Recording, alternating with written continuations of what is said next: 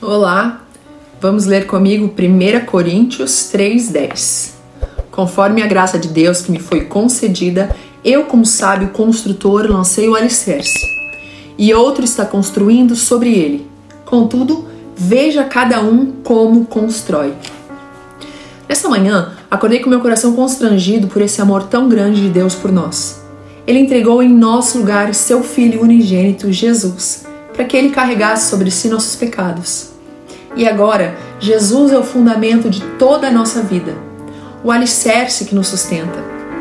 Pense comigo: Jesus é o fundamento, mas o que eu estou construindo sobre esse fundamento? No seu grande amor, nosso Deus e Pai não perguntou o que iríamos construir, mas ele nos deu gratuitamente o alicerce. Eu imagino que, como um pai amoroso, ele pensou: Vou dar o melhor para que meus filhos possam estar seguros. Não deixe que construam na sua vida algo inferior àquilo que o seu alicerce Jesus merece.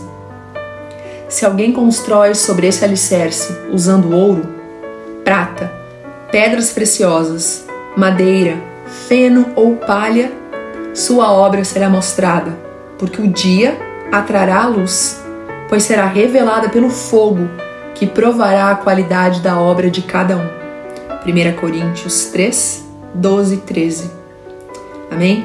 Deus te abençoe, em nome de Jesus.